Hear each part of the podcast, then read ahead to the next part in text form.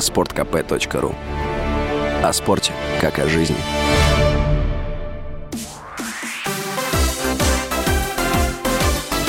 Новости спорта.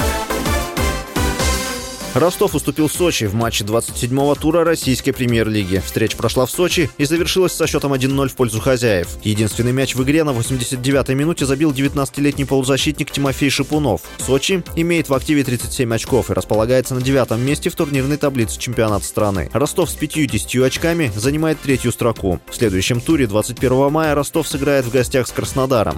Сочи днем позже на выезде встретится с Пари Нижний Новгород. Новым главным тренером «Динамо» станет Марко Николич. Стороны уже провели переговоры. Отмечается, что 43-летний сербский специалист присоединится к команде после окончания этого сезона. Последним местом работы Николича был московский «Локомотив». Он покинул столичный клуб в октябре 2021 года. Ранее «Динамо» отправила в отставку главного тренера клуба Славишу Йокановича. Увольнение произошло на фоне разгромного поражения бело-голубых в матче против Ахмата 0-3. «Динамо» располагается на седьмой строчке турнирной таблицы.